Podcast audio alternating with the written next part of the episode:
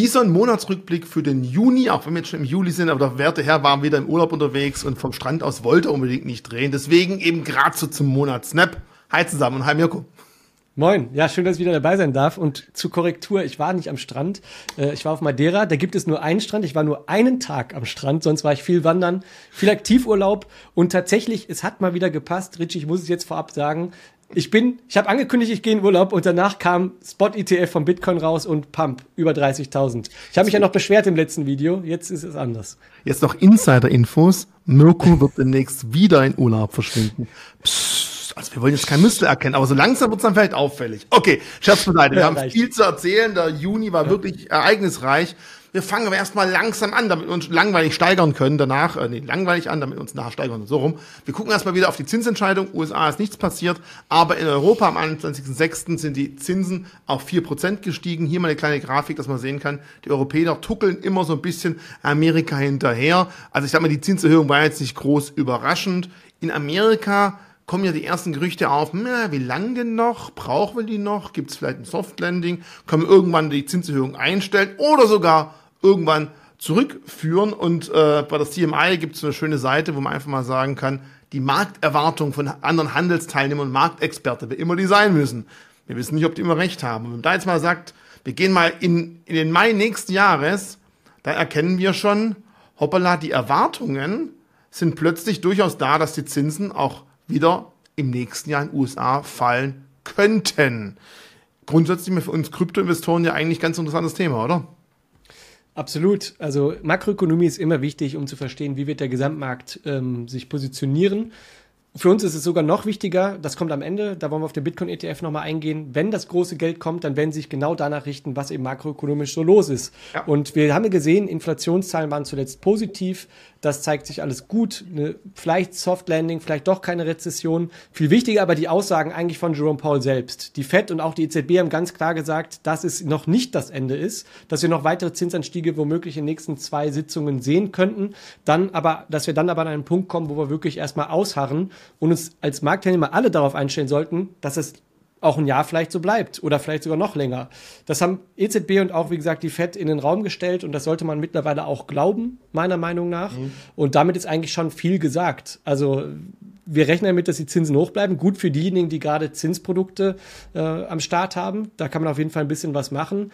Aber die Inflation bleibt noch spannend. Ich sag mal, August, jetzt gerade das nächste Quartal, ist sehr spannend, weil wir dann auch so ähm, statistische Effekte bekommen, die nicht mehr positiv sind, weil man guckt ja immer ein Jahr zurück. Mhm. Also lange Rede, kurzer Sinn, makroökonomisch eigentlich nur noch der Blick auf Arbeitsmarktdaten, Inflationsdaten und dann, was die entsprechend EZB oder Zins äh, äh FED sagt. Also jedes, auch, jedem Wort das Gleiche.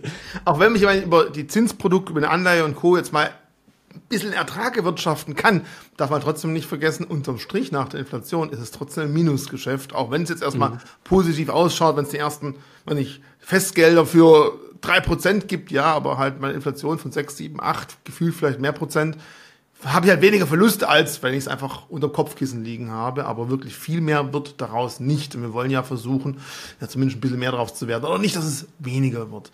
Zum Thema weniger werden oder auch mehr hat die SEC diesen Monat, also im vergangenen Monat im Juni ja extrem viel für Wirbel gesorgt. Da wollen wir mal ein paar einzelne Dinge rausfiletieren. Und als erstes mal das Thema angehen, ja, was ist denn noch verdammt nochmal ein Wertpapier und was nicht? Und spannend, wie wird das ausgewürfelt? Und ich habe jetzt mal angeschaut, okay, es gab ja zwei Klagen wegen illegalem Handel von Wertpapier gegen äh, Coinbase und Binance. da kann man sagen, welche Produkte waren bei beiden Klagen vertreten oder welche Coins. Ganz klar Solana, äh, Cardano war mit dabei und auch äh, Polygon. Ein paar kleinere Coins waren ebenfalls, wie Cent zum Beispiel. Und dann kann man sich auch anschauen, welcher Coin wurde nur in einer der beiden Klagen irgendwie erwähnt. Komisch, warum nur bei dem und bei anderen nicht? Wer weiß es. Da war ganz schnell der Binance Coin dabei, dann auch der Stablecoin von Binance, ähm, Atom und Dash, würde ich mal sagen, sind die wichtigsten. Und Bitcoin und Ethereum waren gar nicht vertreten. Schon mal auch für die zwei schon mal vielleicht ganz positiv. Oder ist es überhaupt nicht negativ, als Wertpapier geführt zu werden? So ganz viele Fragen. Erste Frage nochmal zurück. Hast du ein Gefühl zu erkennen, nach was wurde da sortiert? Gar nicht. Ähm, wir haben dazu auch mal eine Grafik gemacht, äh, die hatten wir auch bei Instagram übrigens. Äh, das waren, da konnte man dann so sehen, hatten zwei so Kreise gemacht, was ist eigentlich die Schnittmenge? Und es wirkt wirklich wie gewürfelt. Wie du es eigentlich schon sagst, man kann aber schon erkennen, dass vor allem diejenigen auf dem Zettel standen, wo man vielleicht unternehmerische Tätigkeiten nachsagen kann. Spannend auch, XRP war nicht dabei. Warum? Mhm. Da läuft ja gerade ein Prozess. Wenn die jetzt Teil der Anklage gewesen wäre, es vielleicht schon eine Entscheidung gewesen. Die, so doof waren sie dann nicht. Aber es ist schon Harakiri. Also ähm, ich glaube, das macht die USA gerade auch sehr schwierig. Gerade auch als Kryptostandort ist es unklar. Und ich glaube, da muss es Lösungen geben. Wir haben das, wie gesagt, schon. Und du hast eigentlich einen wichtigen Punkt genannt es ist am Ende alles gar nicht so schlecht. Wenn man jetzt erstmal die Nachricht sieht, oh je, SEC sieht Coin XYZ, äh, die Altcoins als Wertpapiere, dann ist das per se erstmal nicht so verkehrt. Denn es stimmt, oft steht halt eben ein Unternehmen dahinter, man kann unternehmerische Tätigkeiten nachsagen und eigentlich sind manche Tokens auch so kreiert wie letztendlich ein Wertpapier, also eine Aktie zum Beispiel, als Teilhaberrechte, Mitbestimmung, wie auch immer. Das Gute oder das lange Ende ist hier auf jeden Fall eher positiv zu sehen, weil die Altcoins, die jetzt genannt wurden, was passiert denn, wenn die diesen Status bekommen? Dann haben wir Rechtssicherheit. Wir wissen, es ist ein Wertpapier.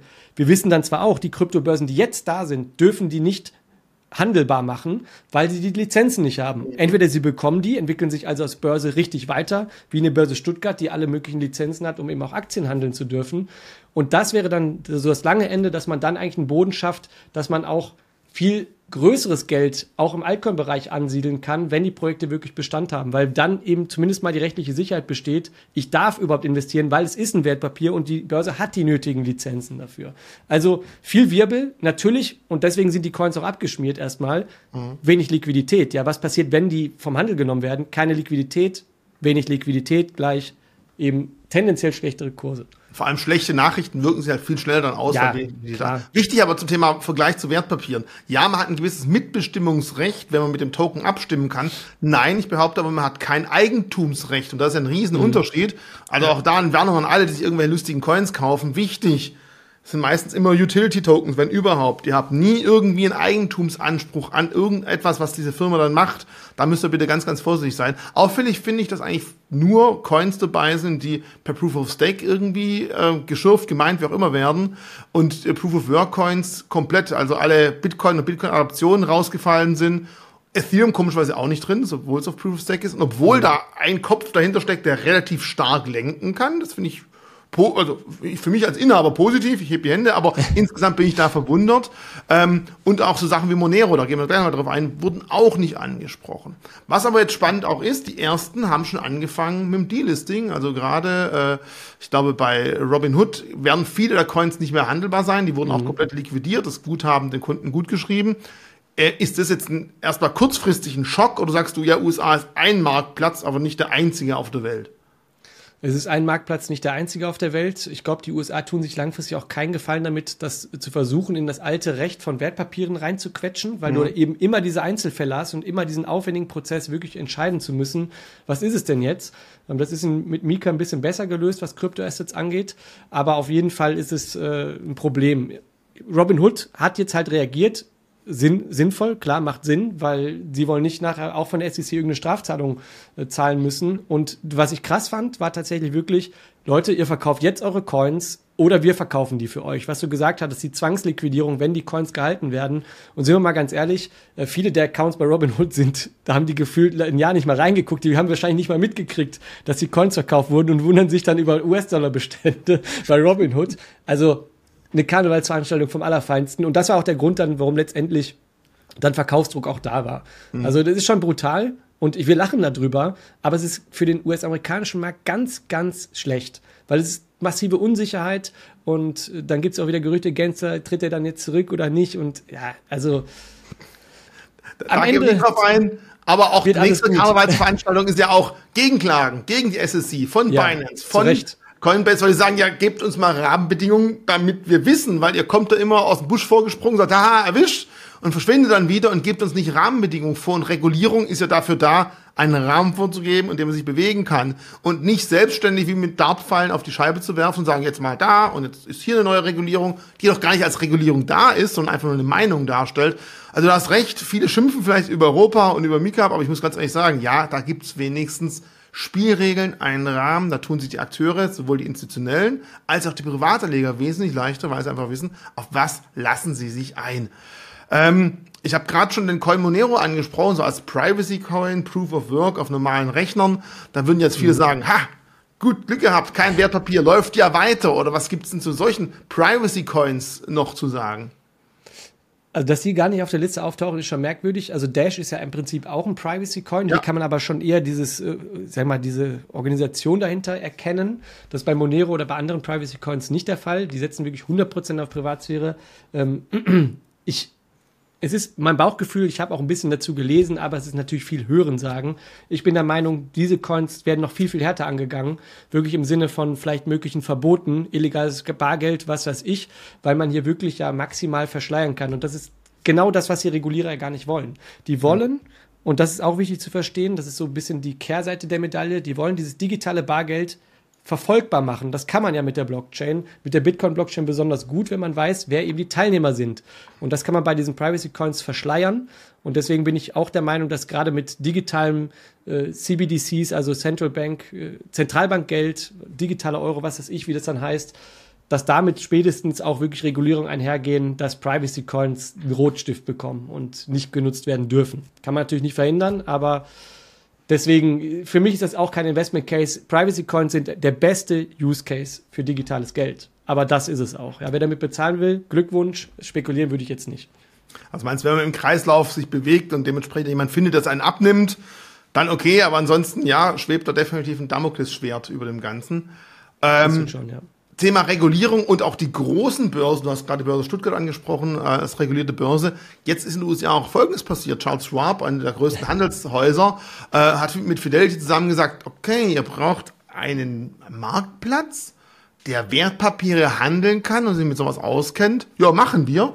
Und die haben dann gerade die ganzen Bitcoin, Bitcoin und die ganzen Adaptionen davon mit aufgenommen, die davon ja relativ stark profitiert haben. Also haben wir jetzt in den USA wirklich ein Händler mit Wertpapierlizenz, der Bitcoin, Bitcoin Cash, äh, Bitcoin Light, äh, Light äh, du weißt, was ich meine. LTC Litecoin. handelt, wunderbar, Litecoin. Ähm, Heißt es, ist es schon mal ein positives Signal? Sind da mehr Institutionelle plötzlich unterwegs auf dem Gebiet? Was glaubst du? Ähm, wir kommen ja gleich noch zum Bitcoin-ETF und ich sag dir, da ist auch, da ist auch wieder so richtig schön Würze drin. Ja? Die Anträge, kleiner Sneak Peek schon mal an der Stelle, haben ja auch zum Beispiel Coinbase als Handelsbörse mit drin. Ja? Also der Bitcoin-ETF wird dann über Coinbase, die ja unregulierte Wertpapiere machen. Hm. Hilfe, Hilfe. Also ähm, sehr spannend und den Vorstoß, der kam aus dem Nichts. Ja? Charles Schwab, Fidelity und noch zwei andere größere Teilnehmer haben sich zusammengetan getan, eine Börse an den Start gebracht für institutionelle Investoren. Und ähm, kurz davor, kurz danach kamen dann auch die Bitcoin-ETF-Anträge. Also das scheint schon irgendwie eine kleine abgesprochene Sache. Und wenn ihr euch also fragt, warum Litecoin so gestiegen ist, Bitcoin Cash, Ethereum Classic, das war genau der Grund. Die stehen nämlich auf dieser Börse zum Handel und mhm. hier vermutet man jetzt, dass das mit der SEC auch abgeklärt ist und dass die Coins sind, die definitiv auch keine Wertpapiere sind, was ja passen würde, sind alle Proof of Work. Ähm, Ethereum Classic auch noch. Auch, genau, ja? ist ja der Richtig, alles Proof of Work Coins. Also von daher, ähm, da war da ein bisschen Fantasie drin, ob da jetzt die großen Institutionellen in die Assets einsteigen. Da kann man sich den ähm, Grayscale Trust anschauen, die sind eher weniger nachgefragt. Es sind Ethereum und Bitcoin die beiden größten. Aber das hat geholfen. Und ja, für mich ganz klar die Tore geöffnet. Und hier auch nochmal die Erinnerung daran, es werden auch weitere Altcoins wahrscheinlich auch auf diese Art und Weise bei solchen Börsen mit Lizenzen gelistet werden. Warten wir es ab. Ähm, spannender Vorstoß mitten in einem Moment, in dem die ACC alles abfackeln will. Ähm, es ist nicht der Ritter in der goldenen Rüstung, in der weißen Rüstung, sage ich euch ganz ehrlich. Auch da, ja, warum machen die das jetzt? Kann man darüber spekulieren. Ich finde es erstmal gut, weil am Ende des Tages bringt es großes, gestandenes Geld und wir brauchen diese Klarheit im Markt für mehr Investitionsvolumen. Und wer will, dass die Preise steigen, der muss auch den Weg der Regulierung gehen, ganz klar. Ja. Und ich glaube, man könnte natürlich auch behaupten, dass die Vorgehensweise dazu führt, dass viele ja, amerikanische Firmen dann am Schluss nach dem ganzen Bondement etwas stabiler rauskommen, weil jetzt kommen wir gleich zum Thema die Klagen von SSC gegen Coinbase und vor allem gegen Binance. Oh, da rappelt es ja ganz ordentlich. Binance konnte ja gerade so das Einfrieren von äh, Assets für ihre Kunden verhindern, indem sie gesagt hat, okay, wir ziehen alle Private mhm. Keys, hinter dem wirklich Gelder stecken, nach USA. Nur noch amerikanische Mitarbeiter haben Zugriff darauf und dadurch konnten sie das ganze Einfrieren verhindern. Aber da ist ja auch extrem Musik in der Bude, wo man sagen muss, da hätte man vor, nach dem FTX-Skandal, als dann Binance noch da stand und sie gemeint hat, ja, hier, da müsst ihr aufpassen, das sieht nicht so schön aus, vielleicht helfe ich euch. Nee, doch nicht. Und jetzt sind die selber extremst in Schieflage geraten. Also in Schieflage sind sie nicht, weil das Geld ja, ist ja da. Das ja, ist ja, das ist ja schon mal gut. Ja. Das ist der große Unterschied zu FTX. Ne? FTX hatte das Geld der Kunden genutzt, um damit eigene Geschäfte zu machen. Was Binance da wirklich gemacht hat, werden wir vielleicht irgendwann in zwei, drei Jahren oder irgendwann, wann diese ganzen Prozesse vorbei sind, mal herausgefunden haben. Für mich ist insofern nicht überraschend, weil Binance der CEO ein klares Statement mal gemacht hat. Ja, ich, wir haben selber in unserem Börsenvergleich auch Binance drin und äh, es gibt keinen Firmensitz. So. Ja, wen ja. übernehme ich, wenn ich die kaufen möchte? Hm. So, also schwieriges Feld. Ähm, die haben versucht, in den einzelnen Ländern Platz zu nehmen. Äh, auch in Europa ist das Ganze passiert. Es gab ja auch eine äh, Binance Deutschland GmbH oder was, ich weiß nicht, wie die Firma letztendlich hieß.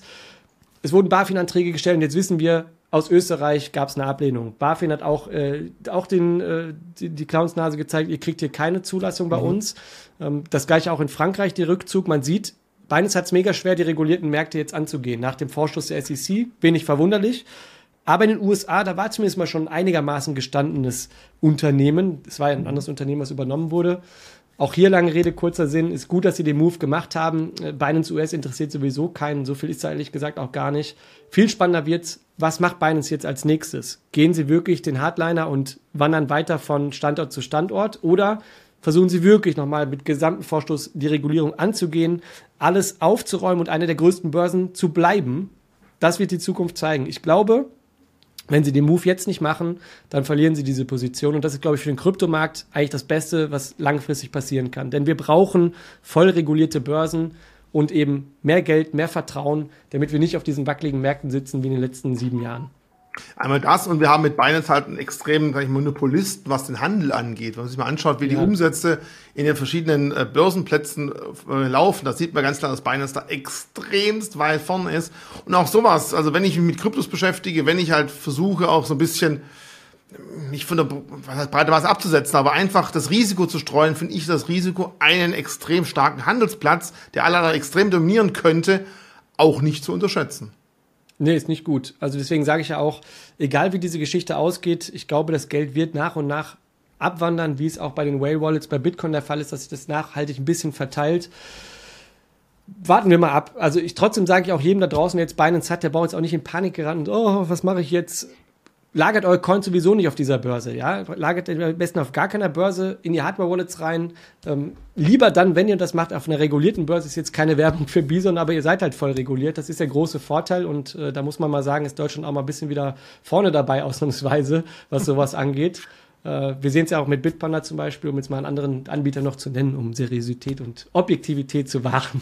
Also vielleicht nee, einen kleinen ähm, Tipp würde ich auf jeden Fall geben, wenn man Binance-Kunde ist, habe ich jetzt auch nochmal gemacht, nochmal sicherheitshalber ja. alle historischen Trades sich anschauen, ja. die einfach mal einen Screenshot zu machen oder irgendein Coin-Tracking-Tool nochmal einmal einlesen zu lassen, dass man da wenigstens auf der sicheren Seite ist, dass man die Historie einmal getrackt hat. Das ist das Einzige, was man jetzt tun sollte. Und ansonsten ja, wie du sagst, wenn man nicht unbedingt im Millisekundentakt traden will dort, dann lieber die Coins ins eigene Reich zurückholen auf die eigene Wallet und da selber die Finger drauf halten. Das ja. macht, es ist halt ein Handelsplatz. Ne? Eine Börse ist ein Handelsplatz und keine Bank. Da verwahrt man nicht. Ähm, das wird sich im Rahmen der ganzen Regulierung vermutlich noch ein bisschen dann ändern und dann haben wir vielleicht auch Services, denen man mehr vertrauen kann. In Deutschland haben wir sie schon. Da bin ich dankbar für und äh, gut, dass es die Börse Stuttgart gibt. So, Lob, jetzt genug. So, jetzt, jetzt genug davon. Das hast du, glaube zweimal erwähnt, wie du es musst, dass du zweimal loben. Nein, wir haben, abmachen wir nicht. Jetzt kommen wir zum Thema Handelsplatz, aber auch wo sie gelagert werden. Die Lagerung ist ja mhm. fast noch wichtiger, um Vertrauen zu haben, ob die Coins wirklich da sind. Und du hast ja schon erwähnt, ja, äh, Bitcoin, oho, unter anderem BlackRock, der erste, der gesagt hat, hier, wir wollen einen physischen mhm. Bitcoin-ETF machen, nicht einen auf Future-Kontrakte. Bisher gingen nur Future-Kontrakt-ETFs in den USA durch. In Kanada gibt es auch schon welche auf physischen Bitcoin. Die Aussage von SSC, der Handel an einer Terminbörse ist reguliert. Also sind solche ETFs erlaubt gewesen bisher. Natürlich haben wir dann plötzlich Papier-Bitcoins erschaffen, die nur zu gewissen Zeiten mal irgendwas mit Bitcoin zu tun haben. Darum freuen sich auch viele natürlich darauf, dass irgendwann mal ein wirklicher physischer Bitcoin-ETF, wenn man davon physisch sprechen kann, an den Markt kommt. Aber wenn natürlich jetzt hier die SSI sagt, da möchte ich aber wissen, wie lagert ihr die? Wie kommt ihr da wieder ran? Und bisher hast du gerade gemeint, erstmal hieß es, das müssen sie nachtragen, liebe, äh, liebe BlackRock-Jungs und Mädels. Übrigens, BlackRock hat, glaube ich, einmal eine Ablehnung bekommen von einem mhm. Antrag und ich glaube über 540 Mal Zusagen. Also sie sind schon relativ sicher. Und jetzt kommen sie um die Ecke und sagen, wir wollen das Ganze bei Coinbase handeln. Die haben aber keine Verwahrlizenz, weil es sowas in den USA nicht gibt. Also das Spiel ist extrem spannend und es ist extrem wichtig, weil da steht richtig, richtig großes Geld dahinter mit äh, Riesenbeträgen und wenn die nur Kleinigkeiten umschiften würden, äh, für extreme Auswirkungen auf den Bitcoin-Preis, glaube ich, oder?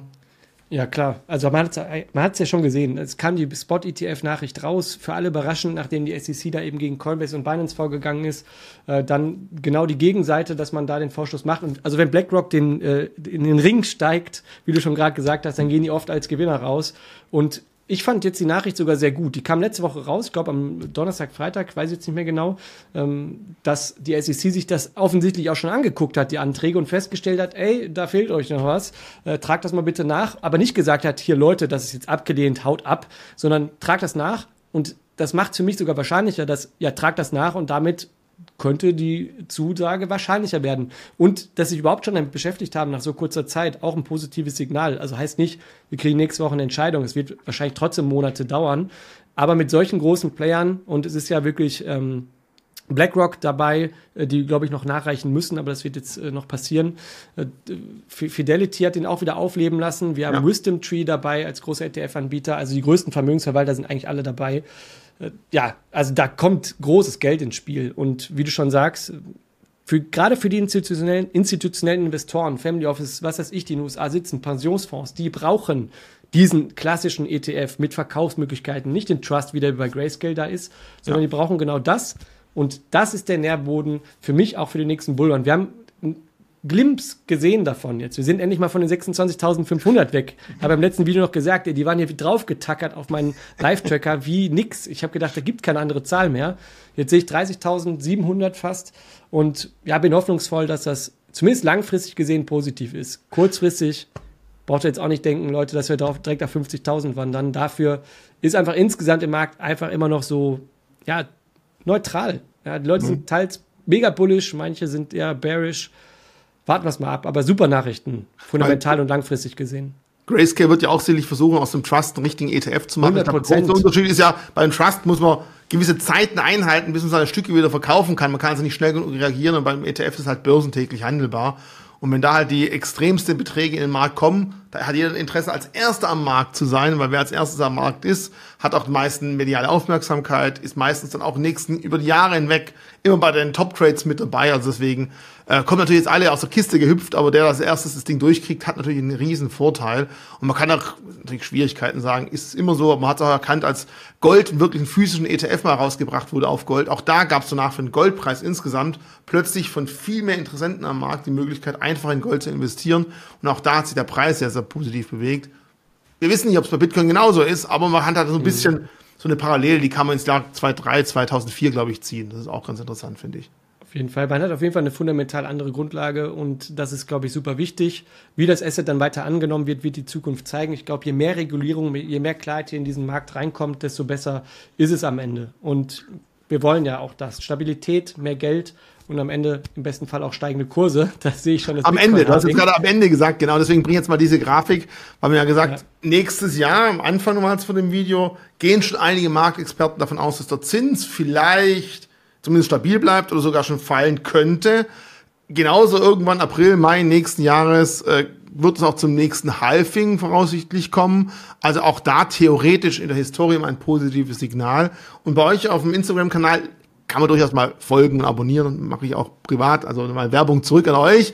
Ähm, fand ich die Grafik ziemlich interessant, um einfach zu sehen, ja klar, jeder weiß, ne, nach dem Halving war der Preis immer hoch, aber dass man einfach mal sehen kann, wie viele Tage vor dem Halving in der Vergangenheit hat sich denn so langsam der Zug in Bewegung gesetzt und hier sieht man schon, in den letzten Halfings waren es irgendwann 500 und ein paar zerquetschte Tage, dass der Markt schon langsam sich auf das Halving vorbereitet hat. Ja, ich glaube, wir wiederholen uns zum x-ten Mal.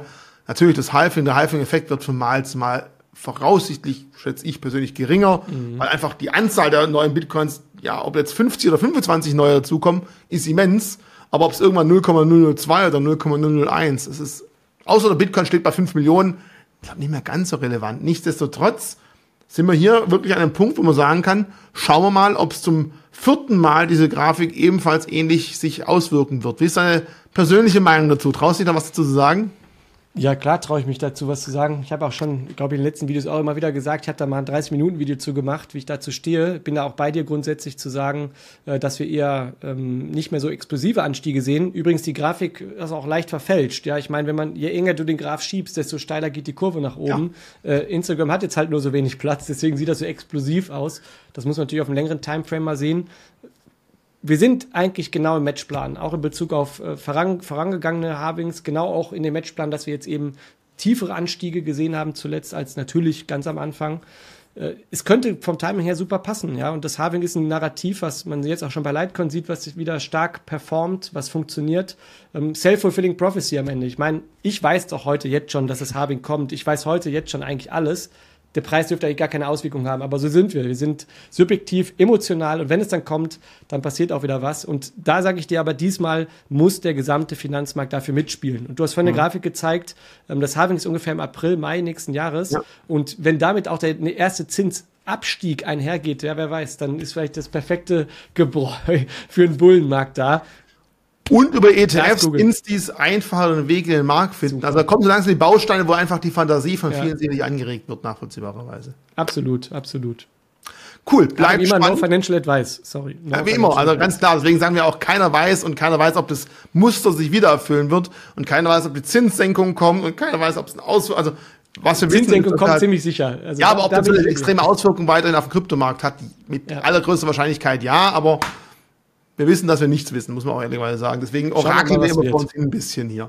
Cool. Ja. Was wir nicht orakeln werden, ist, glaube ich, dass wir wirklich dieses Mal im Juli das nächste Update hinkriegen. Wir werden gleich, wenn die Kamera raus ist, den nächsten Termin suchen. Äh, andererseits würde ich dich eigentlich ganz gerne noch ein paar Mal in Urlaub schicken. Wenn du weiter solche positive Effekte hast, dann. Passiert. Keine Sorge. Ein längerer Urlaub steht noch an und ich hoffe auf aggressive Performance vom Bitcoin-Kurs nach oben. mal schauen.